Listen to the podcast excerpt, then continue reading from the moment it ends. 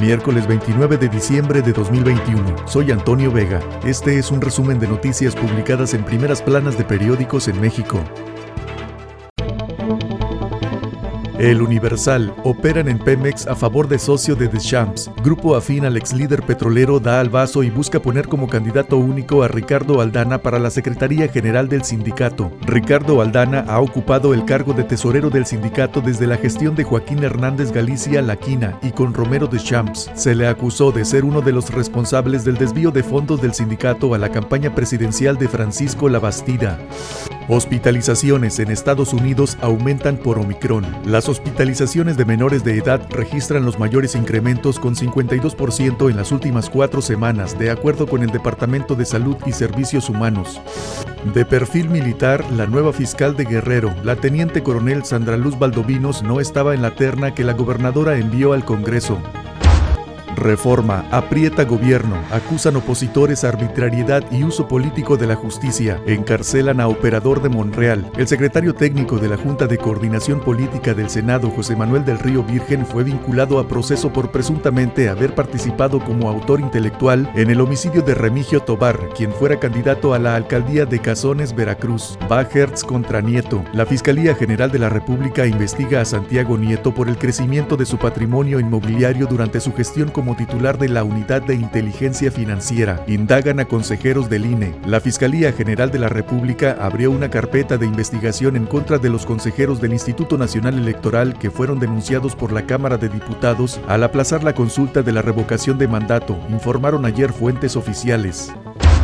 Diario de México. Nula estrategia fomentará en 2022 alza de asesinatos. Alejandro Desfaciaux, presidente del Consejo Nacional de Seguridad Privada, afirmó que en tres días se cometen en el país más homicidios que durante todo el año en España. Aquí matan cada 14 minutos. Criticó que a tres años de la cuarta transformación, esta sigue sin revertir la violencia. Además, seis de los 11 delitos del fuero común como el robo, la extorsión y la violación siguen en aumento.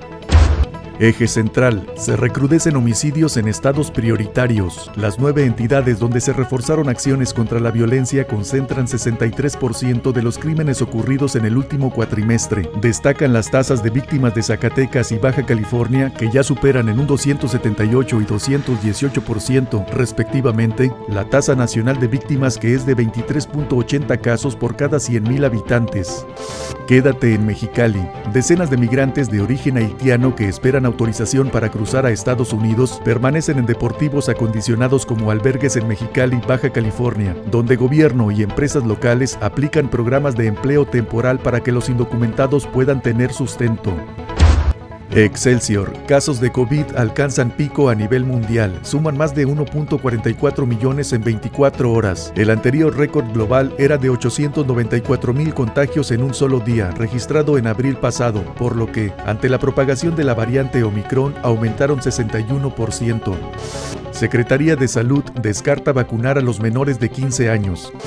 Instituto Nacional de Migración expulsó a 4.468 extranjeros por violar la ley. Más de 90% de las personas deportadas por autoridades mexicanas están acusadas de homicidio, lavado, robo, secuestro, tráfico de armas, drogas y personas.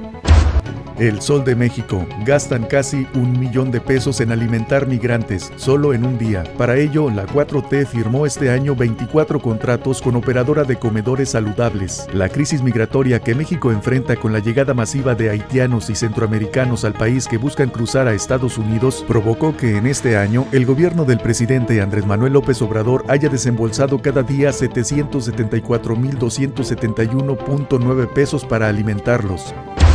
El financiero, México dejaría de exportar crudo en 2023. Pemex se concentrará en alcanzar la autosuficiencia energética del país. Para 2023 y 2024, toda la producción de Pemex se va a procesar, se va a refinar, dijo Octavio Romero, director de Pemex.